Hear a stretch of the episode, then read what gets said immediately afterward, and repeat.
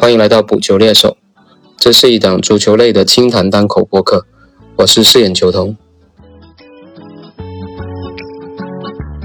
那这一期我们来继续聊一下世界杯的话题啊，刚刚结束的八强战，相信大家都看得非常的过瘾啊，四场惊心动魄的比赛，把足球运动该有的元素都呈现了出来。你看巴西跟克罗地亚这一场。先是一个峰回路转的平局，最后还送上了巴西被淘汰出局的这种超级大冷门呢。然后阿根廷跟荷兰这一场就更不用说了。先是梅西贡献了一个神仙级的助攻啊，这个助攻我相信放到整个足球史上也是经典永流传的一个助攻啊。然后荷兰人还贡献了一个惊心动魄的绝平啊，从零比二一直追到补时的二比二。然后整场比赛双方也踢得火药味十足啊，主裁判一共出示了十五张黄牌，这已经是世界杯历史上黄牌最多的一个场次了。可惜这场比赛只是一场八强赛，如果它是发生在决赛舞台上，那这么多元素的包装下，这场决赛肯定是一场千古名局。当然还要包括这几天在社交媒体上疯传的那张照片呢。相信很多人都在社媒上看到过那张照片，由 Getty 的作者艾拉萨拍的这张照片，堪称年度足球经典。我觉得放到整个体育圈，可能也是一张经典的照片了。左边是阿根廷人在疯狂的庆祝，右边是荷兰人在垂头丧气、捂脸痛哭，然后奥塔门迪亚做出了一个很挑衅的动作，对着荷兰人。那这个俯耳倾听的动作也是梅西的进球后的庆祝动作。我们知道这个动作实际上他是在致敬他的前辈阿根廷队上一任十号球衣的拥有者里克尔梅呃这个庆祝动作就是里克尔梅非常标准的经典的一个庆祝动作。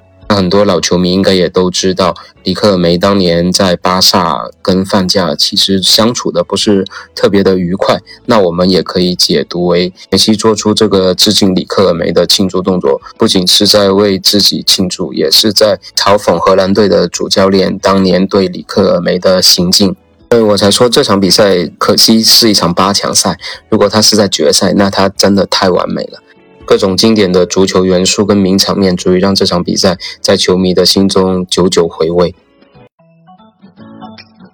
那么先按下不表，一会儿再来聊梅西。我们先说一下剩下的两场比赛啊。那梅西昂首挺进半决赛，而他的老对手 C 罗却只能黯然神伤的告别了本次世界杯的舞台。他们的对手摩洛哥打的确实挺好，全员都挺拼的。但是跟他们形成对比的是，这个葡萄牙队打的确实是太差了。这场比赛你们可以看到，B 罗跟 B 费简直就形同漫游。菲利克斯呢，我觉得首先本菲卡应该偷笑，前几年还能卖个天价，你现在的表现，我觉得三千万都觉得贵。当然，C 罗还是很拼啊，你看他最后的时候还在全力的冲刺，但真的是老了，有心杀敌，无力回天了。而很多球迷都幻想着阿根廷跟葡萄牙，梅西跟 C 罗自主绝对双骄，在世界杯决赛的舞台上完成最后的谢幕的这完美的这个剧本啊，也算是打上了一个句号了。所以说，青春的回忆总是要留下遗憾的。那这场比赛赛后，包括佩佩啊，包括 B 费啊，都在吐槽主裁判的问题啊，说使用了阿根廷的裁判，本场比赛的判罚都是不利于葡萄牙的。但在这里我会阴谋论一下啊，就整场比赛就算有不利于葡萄牙的判罚，我觉得它的根源在哪里？它的根源在于上一场葡萄牙队六比一大胜瑞士队，我觉得这个大胜就是太败葡萄牙的这个队平了。你赢就赢，都打到十六强了，你何必赶尽杀绝呢？你看看巴西队打韩国，早早领先之后就鸣金收兵，最后还送了一个友谊球给韩国队。然后再看看葡萄牙在瑞士队上的表现，我理解葡萄牙人可能太久没有这种酣畅淋漓的进攻跟胜利了，所以杀得兴起也就忘乎所以了。那你也不想想，瑞士是什么背景？国际足联主席英凡蒂诺的老家啊，哪支球队打他们不给几分薄面的？所以我觉得，就算有一些裁判偏袒的行为，那也可能是因为他们上一轮自己造的孽啊。当然，这也是比较主观的阴谋论臆想，大家听完一笑而过就行了。那最后一场八强战就是英法大战了。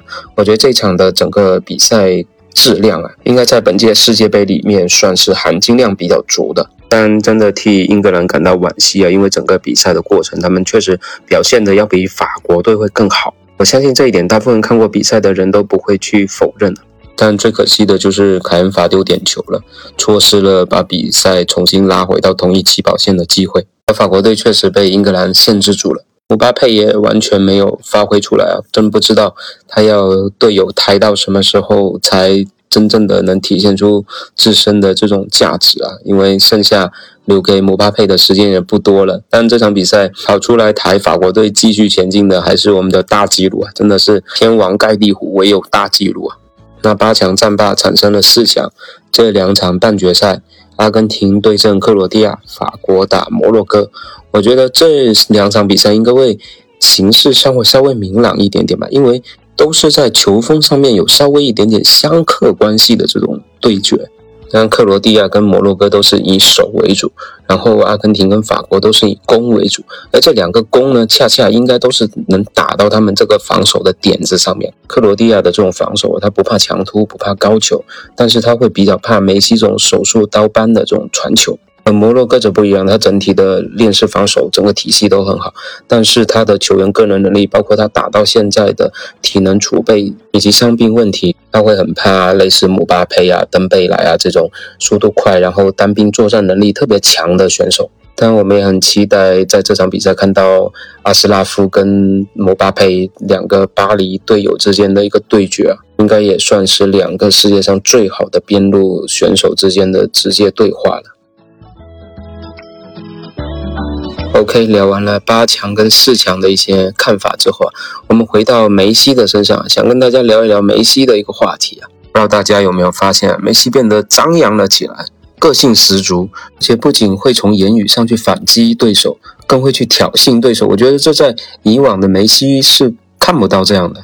也是打荷兰的这场比赛，梅西无论是在赛场上或者在赛后，都表现出一个完全不一样的梅西。我先跟大家捋一捋梅西到底干嘛了。那首先，他是在进球之后跑去荷兰替补席前，对着荷兰主帅范加尔做出了扶耳倾听的动作。我们说了，那是致敬里克尔梅的嘛？那我们可以理解为他是在声援里克尔梅在打脸范加尔嘛？那你想想，里克尔梅跟范加尔的恩怨都是多少年前的事情了？可想而知，梅老板是憋了多少劲了。但他对范加尔的反击还不仅如此啊！梅西还专门跑到荷兰的替补席面前，对着范加尔做出了闭嘴的动作。那当时现场幸好有前荷兰足球名宿野猪戴维斯做了一下和事佬，才没有使这个事态进一步升级。那大家想想，什么时候见过温文尔雅的梅西情绪这么的剧烈？然后感觉球场上的泄愤，梅西还不过瘾。他在赛后接受采访的时候，又用言语再次回击了范加尔。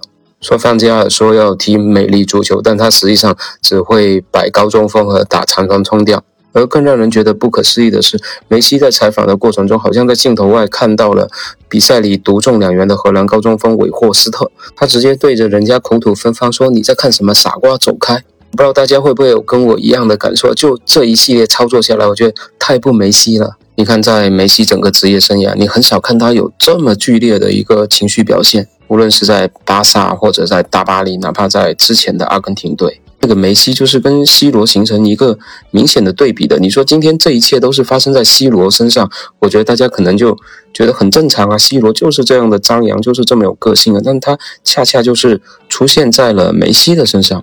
当然，作为一个阿根廷球迷，我对于梅西这一切的理解，我觉得梅西他真的成熟了。他愿意去背负他身上承担的责任了，但这种责任不仅仅是队长的责任了，我觉得他承载的是整个阿根廷国家的一个责任。我们知道前几年，实际上阿根廷国内的球迷还经常吐槽梅西，说他为巴萨付出的比国家队还要多很多，但这种付出肯定不是相对论的，我更愿意理解为。